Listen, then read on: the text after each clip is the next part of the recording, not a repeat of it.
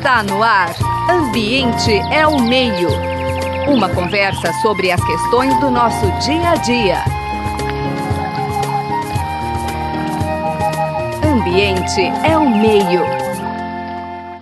Boa tarde, ouvintes da Rádio USP. O programa Ambiente ao Meio tem a satisfação de trazer para conversar conosco o professor Rodrigo Leão de Moura, ele que é professor na unidade na Universidade Federal do Rio de Janeiro, do Instituto de Biologia. Ele é biólogo formado em biologia, portanto, com mestrado e doutorado na USP. Não é isso, Rodrigo? É isso conte. Muito obrigado por ter aceito o nosso convite. Por favor, você conte de maneira bem sucinta, que senão vai o programa todo, a respeito da sua trajetória profissional. Muito obrigado, viu, Rodrigo?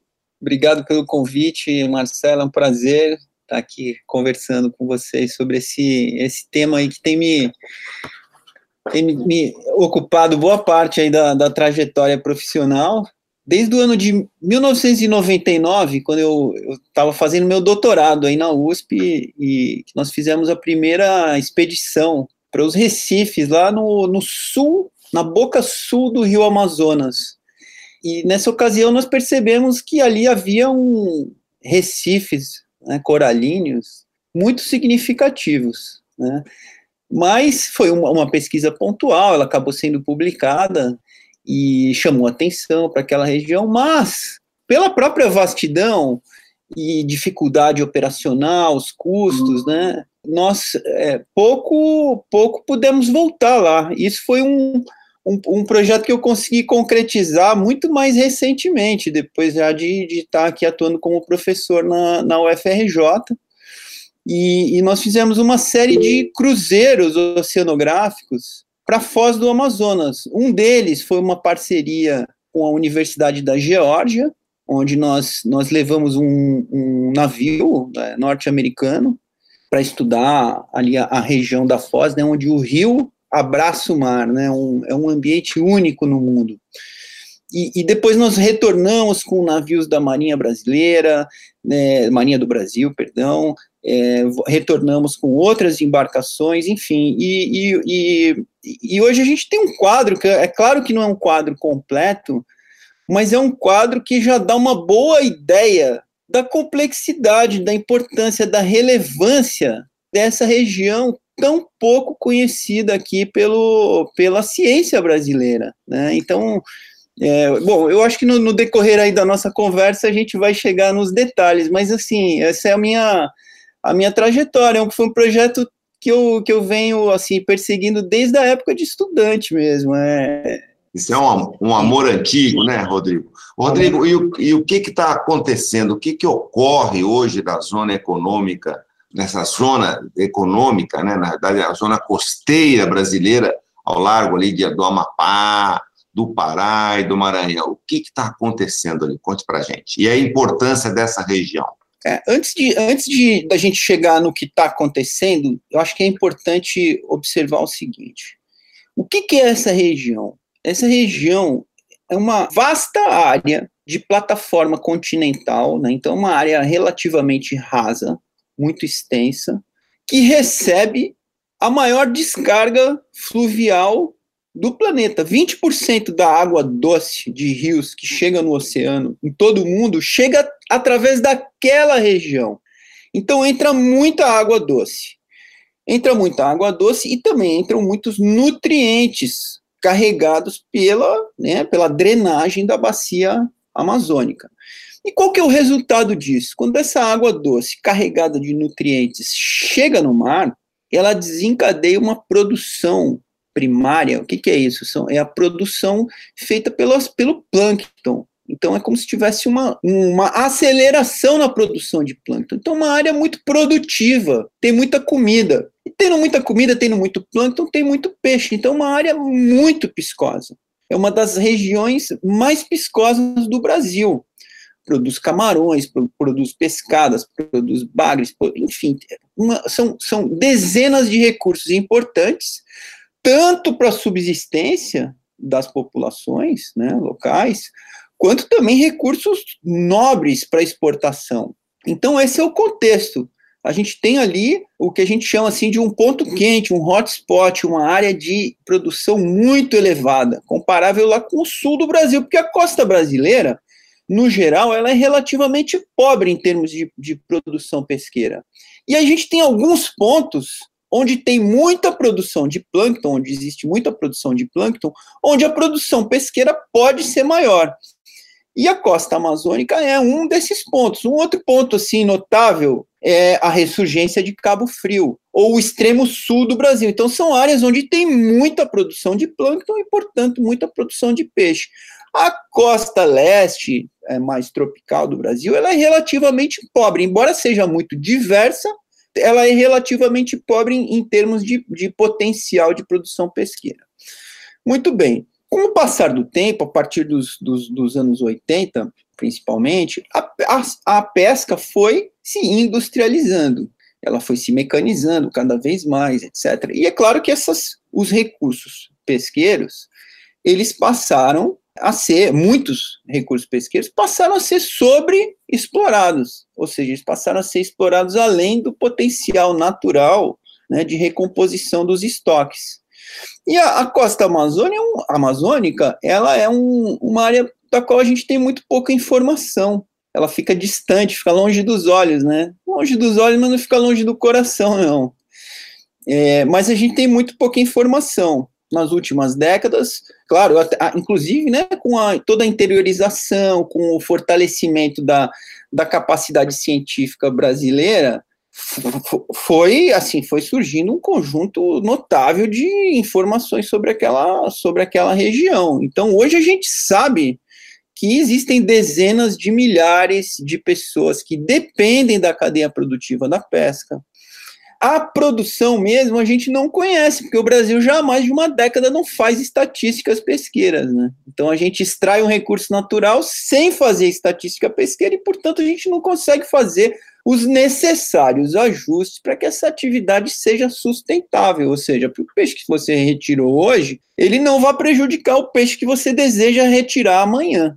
Então, a costa amazônica é um, é um bom exemplo de uma área com enorme potencial, mas onde faltam informações e medidas concretas para a gestão sustentável dos recursos pesqueiros. Esse é um capítulo, o capítulo da pesca. A gente tem outros capítulos mais recentes, como, por exemplo, a mineração. Hoje, por exemplo, na costa do Maranhão, já existe mineração marinha de calcário. Calcário usado na agricultura, usado na, na, na construção. Porém, é uma mineração de alto custo ambiental. E aí, mais recentemente ainda, nós temos, a costa amazônica ficou mais famosa recentemente, uma série de campanhas na televisão, etc., em função dos recifes, que a gente já chega lá nos recifes, mas é, que é a exploração do petróleo. Então, houve um, uma série de, de leilões de concessão de blocos exploratórios. Algumas empresas é, estrangeiras, né, as, mais, as mais conhecidas foram a Total e a BP, que arremataram uma série de blocos ali na, na região e tentaram licenciar esses blocos, a exploração desses blocos. E o IBAMA considerou que a, a, as evidências que eles apresentaram para essa exploração de mineral, de petróleo, não eram suficientes, não garantiam a segurança ambiental e essa, essa, essa exploração ela foi suspensa. No final do ano passado, a Total passou os blocos dela para a Petrobras, vendeu os blocos dela para a Petrobras, e no momento a região está num regime chamado regime de oferta permanente, onde, cumprido uma série de, de, de ritos, empresas podem sim arrematar blocos exploratórios. Então, uma região que não bastasse a falta de gestão, a crescente pressão por vários setores, ela também está sob risco de se tornar uma, uma região alvo da exploração de petróleo, sem que a gente saiba se isso é possível de ser feito dentro dos critérios ambientais é, desejados. Rodrigo, vamos explorar um pouco essa, esse conflito né, entre a atividade primária que você mencionou, riquíssima, e, e é possível imaginar, né, todo, toda a água do rio, uma plataforma relativamente rasa e etc., com essas atividades econômicas que você mencionou. De imediato, nós temos atividade de petróleo e gás, também minerações pontuais e tal. Quais os grandes conflitos desse processo? Claro, nós não podemos deixar de, de entender que se trata de uma região de pouco conhecimento, ou seja, um grande agravante nessa história toda é o, o baixo conhecimento, portanto, estabelecimento até de limites, de capacidade de suporte, se a gente quiser falar algo nesse sentido. Nesse cenário todo, quais os grandes conflitos é, vislumbrados? Olha, eu diria que o, o principal conflito é o, o, conflito pelo uso do espaço, né, pelas diferentes alternativas para usar o espaço. E aí eu acho que o que se configura assim mais claramente é, é o conflito entre o uso tradicional de subsistência ou aquele, é, aquele uso comercial de pequena escala da pesca, que é um setor que agrega dezenas de milhares de pessoas, e a pesca industrial e as atividades minerárias. Né? Então, isso está posto, que existe esse, esse conflito no uso do espaço. Essa, essa grande área, ela é uma área para uso tradicional, para uso comercial de pequena escala, ou é uma área para grandes empreendimentos? Então, eu diria que esse, assim, é o, é o conflito mais, mais patente. Agora, a questão do conhecimento que você que você levanta, que a gente tem pouco conhecimento, ela é, é verdade. Mas eu acho que o conhecimento é, que a gente tem, a gente não pode cair nessa, nessa armadilha, sabe? De, olha, não tem conhecimento, então a gente não pode fazer nada enquanto não gerar esse conhecimento. Né? Essa, essa, arma, essa armadilha, nós, o Brasil já caiu nela muitas vezes no que diz respeito ao uso de recursos naturais. O conhecimento que nós temos hoje sobre a região da, do Foz do Amazonas, ele já é suficiente para o estabelecimento de algumas medidas, sim. É preciso é, ampliar, por exemplo, a rede de áreas de proteção de uma maneira custo-efetiva. Mas hoje já é possível é, identificar algumas áreas cuja importância é, é inquestionável. Então, essas áreas deveriam ter partes, frações destinadas à proteção, à proteção integral ou mesmo ao uso sustentável do, do uso dos recursos naturais na forma de unidade de conservação. A unidade de conservação é um lugar onde não pode fazer nada? Não. A gente tem uma série de categorias de unidades de conservação, as reservas extrativistas, as APAs, as reservas de desenvolvimento sustentável, onde fica assegurado o direito ao uso e à, extração dos recursos naturais pelas populações locais. Então, já há muitos elementos para que se possa, sim, sair dessa, dessa inércia e, e fazer uma gestão adequada. Na parte mais costeira da costa amazônica, né, aquela adjacente ao litoral, onde a gente tem a maior extensão contínua de manguezais do mundo? A maior faixa de mangues contínua do mundo está ali. Já existe uma rede bastante boa de áreas de proteção de uso sustentável. Então, existem muitas reservas extrativistas, etc. E são uma experiência de sucesso, onde os manguezais ficam de pé e provêm os recursos pesqueiros, os serviços ecossistêmicos que garantem a subsistência e que garantem a reprodução cultural também daquelas populações, que é muito importante, protegem as culturas da costa amazônica. Então, eu, assim, eu, eu diria assim que há sim o que fazer, existem boas recomendações da ciência já, inclusive para o manejo de diversos recursos, né? mas há um esforço muito pequeno na implementação dessas medidas. Então, são iniciativas que carecem de um de financiamento constante, de financiamento é, é, ininterrupto, que carecem de suporte político, etc. Elas são, claro que isso não é por acaso, mas elas são iniciativas que são invisibilizadas. Então, há, um, há, há interesses em manter, por exemplo, essas incríveis reservas extrativistas da costa amazônica como iniciativas invisíveis, pouca gente conhece que isso existe aqui no Brasil, que ocupa uma, uma faixa de, de costa bastante significativa. O cuidado com as comunidades tradicionais, com a ocupação e o desenvolvimento dessa área, com um olhar, eu vou usar o termo mais parcimonioso, ela conflita com o trator do desenvolvimento, né? com a exploração de petróleo e gás, são enormes e riquíssimas multinacionais e etc. Então, quando eu menciono um cuidado aí da área ambiental, né, de se conhecer melhor, de se conhecer mais, é que essas grandes corporações e esse trator do desenvolvimento, ele, ele não respeita limites, né? Então, e é estranho isso, porque quando você não tem esses limites estabelecidos, é como se eles não existissem.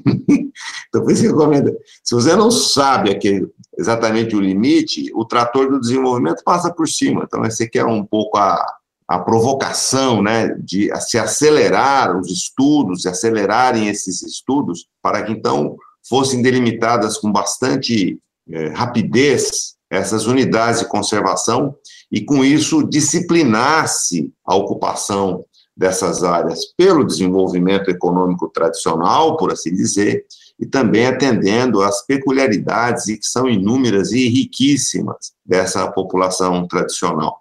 Como é que você enxerga, Rodrigo, a possibilidade desse planejamento numa tentativa assim de, de permitir e propiciar a continuidade dessa produção primária ser colocada também à disposição dessa população tradicional?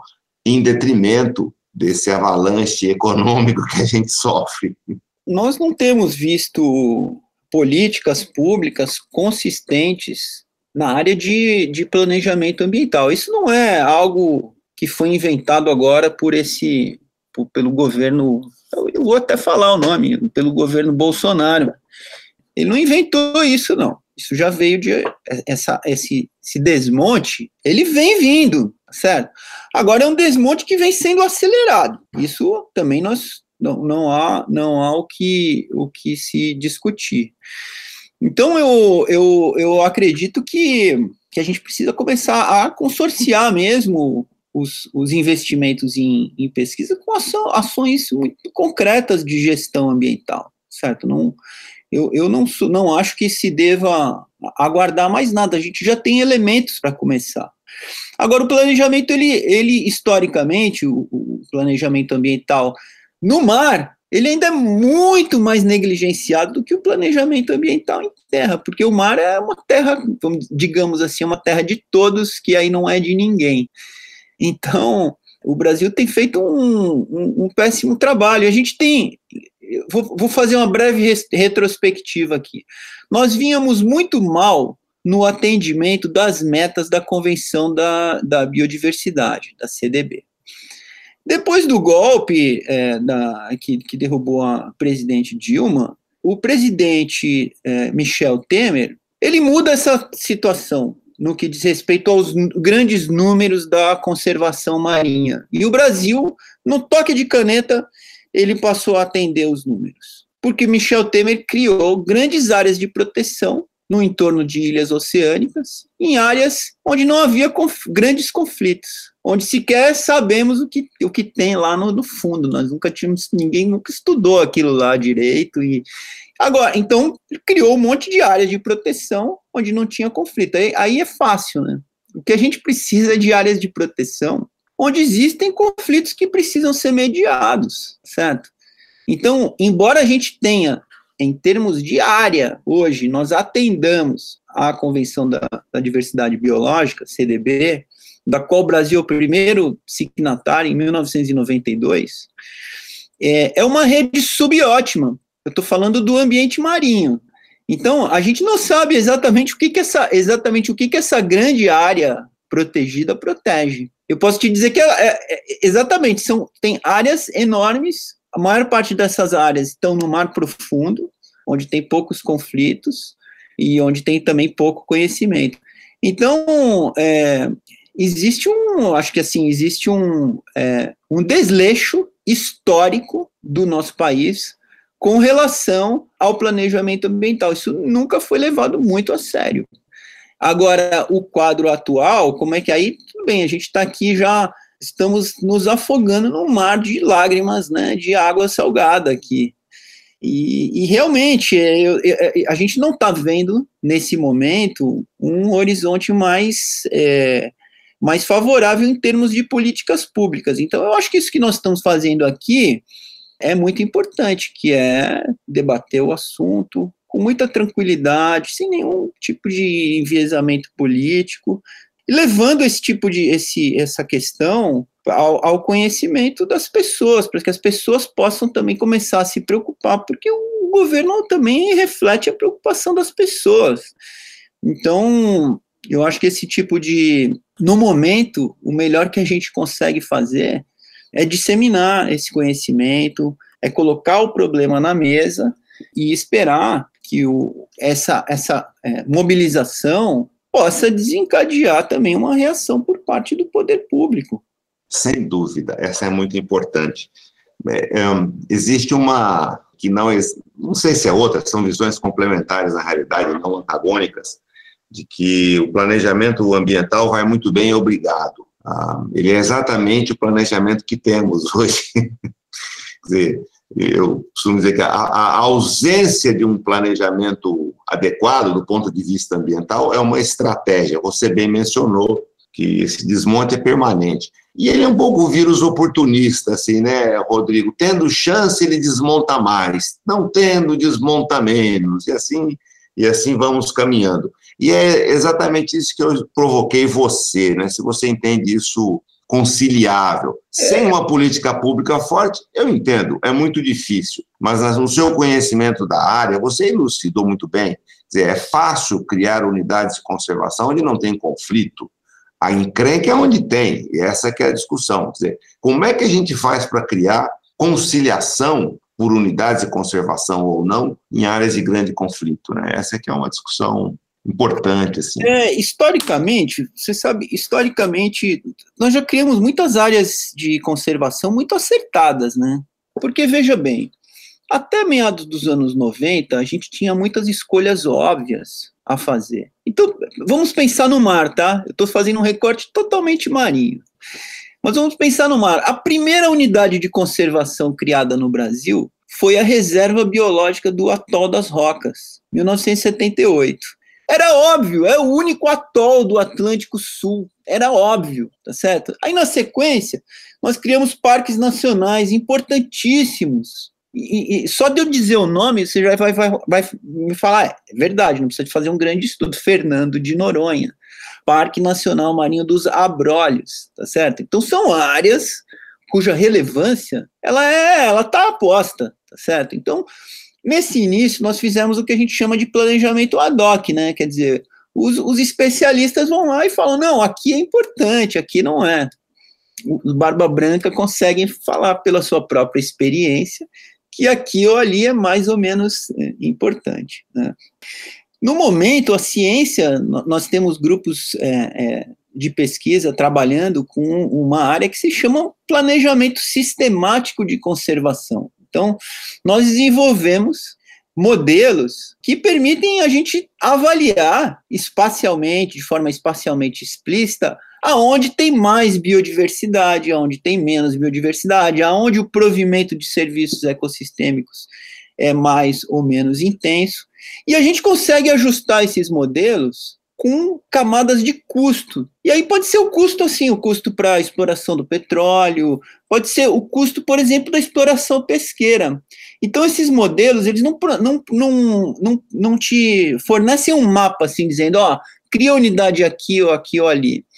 Mas eles fornecem de uma forma bastante explícita uma visão espacial de onde é que a gente tem que colocar o problema na mesa eles colocam o problema de forma bastante explícita e permitem, sim, que se façam ajustes no desenho dessas áreas de proteção. Isso no mar é muito significativo, porque o mar é muito usado, tá certo? Então, não existe, depois das escolhas óbvias, todo o resto do mar é muito utilizado.